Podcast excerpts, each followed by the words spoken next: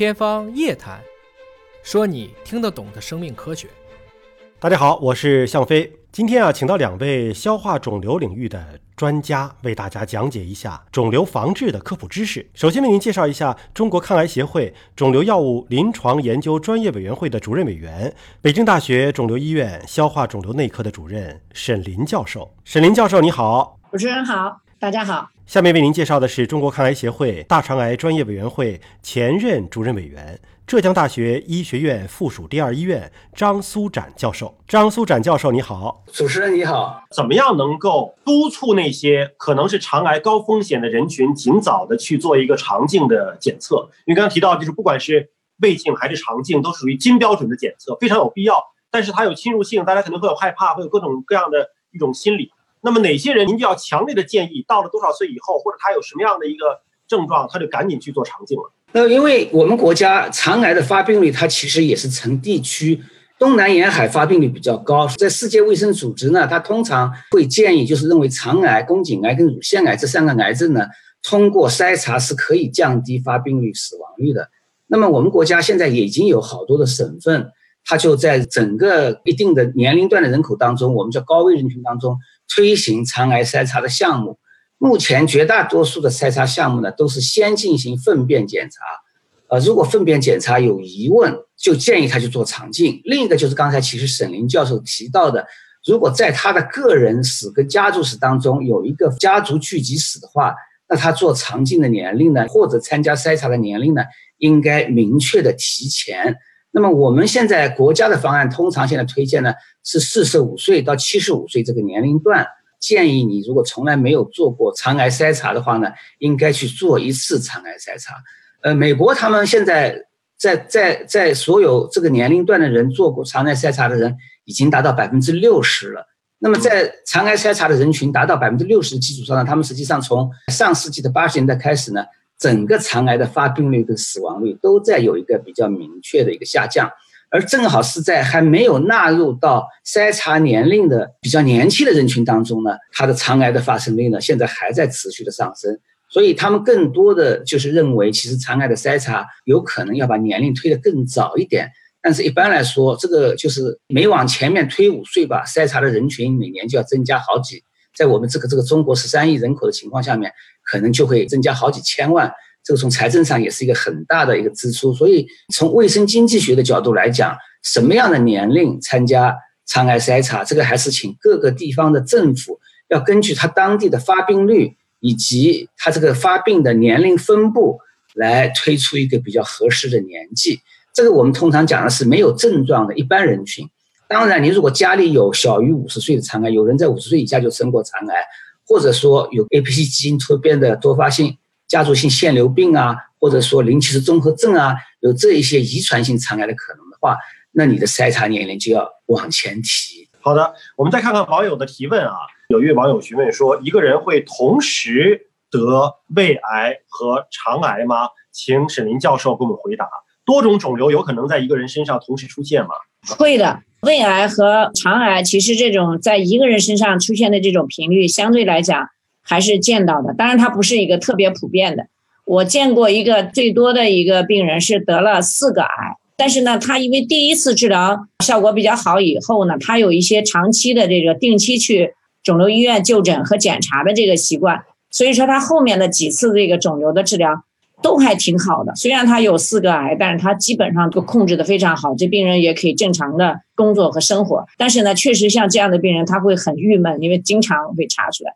而这样的病人常常有的时候是跟他的这个遗传背景是有非常大的关系的啊。那我们对这样的人和他的家庭都要进行遗传背景的分析，就是比如说这遗传基因的检测，这是需要做的。刚才有一位网友询问说，肠镜和胃镜啊，多长时间要做一次检查比较合适？能不能请张教授给我们说一下，肠镜、胃镜分别多久做一次呢？肠镜如果用肠镜作为筛查来讲的话。一般现在建议是五年做一次，如果没有病变的话啊，就是如果你这次筛查当中发现病变了，你第二年是要复查的，呃，也处理了是要复查的。但是如果你没有病变的话，一般可以五到十年做一次，那是看你的年龄，这个时间可以比较长。胃癌也是同样，刚才其实沈林教授也讲过了，并不建议每年都去做一次胃镜，它因为从一个肿瘤从上皮增生发展到癌，可能还是需要一点时间的。但是胃癌的进展通常会比肠癌快一些，这个间隔的时间呢也应该更短一些。还有一位网友询问说，除了肠镜粪便的分子检测，可以作为肠癌的早筛吗？这个刚才其实张教授已经提到了，通过粪便的这个检测，不光是分子检测了，还有您说的是个隐血，是属于是显微镜下的观察吗？对，它不用显微镜，它的所谓的隐血是你用眼睛看不出明显的血液，但是加进去一定的化学试剂或者一定的免疫反应以后，它就会呈现出来，里面实际上是有血的。大便里面有隐血，这个常常说明消化道有病变，而且这个病变有可能是肿瘤。那你还是有必要马上去接受一些进一步的，比如说肠镜啊、胃镜啊这样的检查。那有些人他就是说我一点症状都没有，那我马上去接受肠镜检查，可能只有十个人里面有一个被证明最后真正是有肠癌的，还有九个其实是因其他原因引起的肠道粪便有隐血出现。另外，现在有一个更在稍微深入一点的检查呢，就是检查粪便里面的一些基因的变异。如果你同时又有隐血，又有粪便的一些跟肿瘤相关的基因变异，那你再去做肠镜的话呢，这个肠镜的阳性率，就是肠镜的发现患肠癌的机会也会提高一块。很多网友还是非常关心海外的诊疗的方式，因为刚才沈凌教授介绍到了，就是日本和韩国，它从最终的一个五年生存的数据来看啊，是比我们高的。所以有位网友问说，日韩的早诊技术是不是比我们好？是他们的人群的意识的问题，还是他们的技术的问题？啊，我觉得其实技术没有什么特殊的，它就是胃镜的早筛啊。它呢到一定的年龄，比如说像五十岁以后，它要求全民都是五十岁以后都是要进行胃镜筛查的。如果说你要是不筛查，它甚至将来你要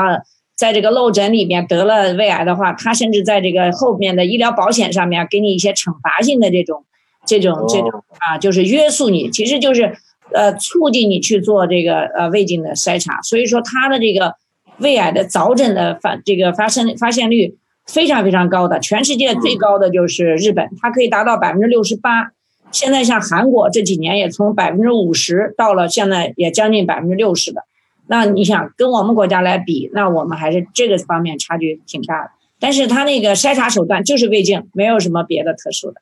嗯，就是其实还是呃，除了意识之外，还有像医疗制度本身的一种督促，对吧？也督促大家尽快的去做。是的。那么关于肠癌方面，问问张苏展教授，也是有位网友询问啊，说海外说国外啊有一些专门做肠镜的体检，请问呢，在国外做的肠镜体检和国内的肠镜一样吗？他就想比较海内外的区别。以您的了解，海外在肠镜技术上跟我们相同吗？这个应该是相同的，其实技术的可传播性还是挺强的，包括它的设备跟医生的操作。这个肠镜重要的是，这个医生一年能做多少肠镜？比如说，一个医生是在医院里，他是消化科医生兼的，他每周只去做一次肠镜。而如果另外有一个机构，他专门就是筛查肠癌的，比如像美国就挺多，他就是开一个门诊部，就专门接受人家来做肠镜的筛查的，那他天天做这个肠镜。那么其实这个技术上是有差别的，但是你说要他对某一个病人去进行操作，一定要说哪一个技术更好，其实技术上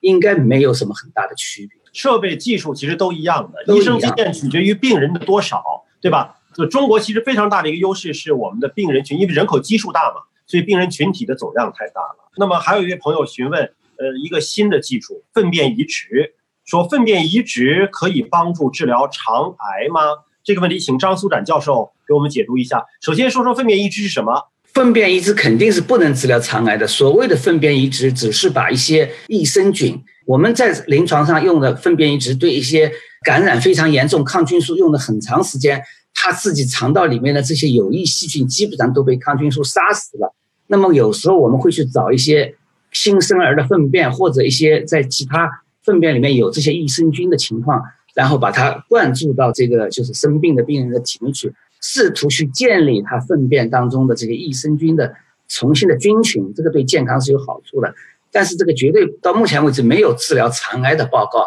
也不是作为一个常规的医疗手段在那儿用。现在像你们这样益生菌都可以有口服的了，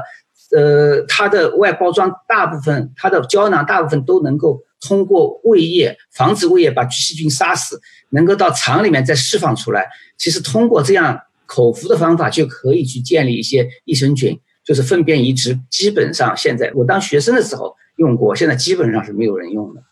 而且它跟治疗胃癌、肠癌肠癌没有关系。对，如果想要远离胃癌、肠癌，我们应该做什么样的努力？我们怎么样保持一个健康的身体？先请沈凌教授。其实刚刚通过这个大家的我们这个交流，大家会呃了解一些，就是对于胃癌、肠癌来讲，它是实际上是一个可防可治的疾病啊，这是一点。第二点呢，就如果我们大家通过了解这些常规的或者是一些这种科普的知识，我们了解一些这方面的知识的话，我们可可以去啊早诊早治，或者是远离肿瘤。那么同时呢，还可以帮助到自己周围的人。这样的话呢，就使使我们这个国家，我们所有的可能。得胃癌、肠癌的人，或者已经得胃癌、肠癌的病人，他的治治疗水平会更高，甚至将来就是发生肿瘤的概率更低。我想这个是大家都了解的。好，请张苏展教授给我们说一些健康的寄语。呃，我想健康寄语还是希望每一位人他都能够了解自己的遗传背景和生活习惯，这个对患不患胃癌跟肠癌都有很重要的作用。了解遗传背景，就是看一看自己家族当中到底哪一个肿瘤可能会比较多。其实我们讲的这些生活习惯的改变有影响，但是呢，都还是通过你的遗传背景来起作用的。如果你家里有人在五十岁以下就患肠癌的，如果你家里有超过三个人以上患肠癌的，那其实你本身就有可能是一个肠癌的高危人群，那你就应该很早的就去参加筛查。而对一般老百姓、一般的人群来讲，他如果既没有这些肠癌的，家族史，呃，同时呢，也没有什么特殊不良的生活习惯的话，那我们的建议就是说两个，一个呢，生活要保持健康，就是尽量保持有更多的素食、水果，不要出门到处都坐车、坐电梯，能够有一个适当的运动，每天都能够排出一定量的粪便，这是一个。第二个呢，到了一定的年纪，如果有机会呢，还是应该去参加肠癌的筛查。好的，非常感谢北京大学肿瘤医院的沈林教授和浙江大学医学院附属第二医院的张苏展教授，谢谢两位，感谢两位的时间，谢谢大家。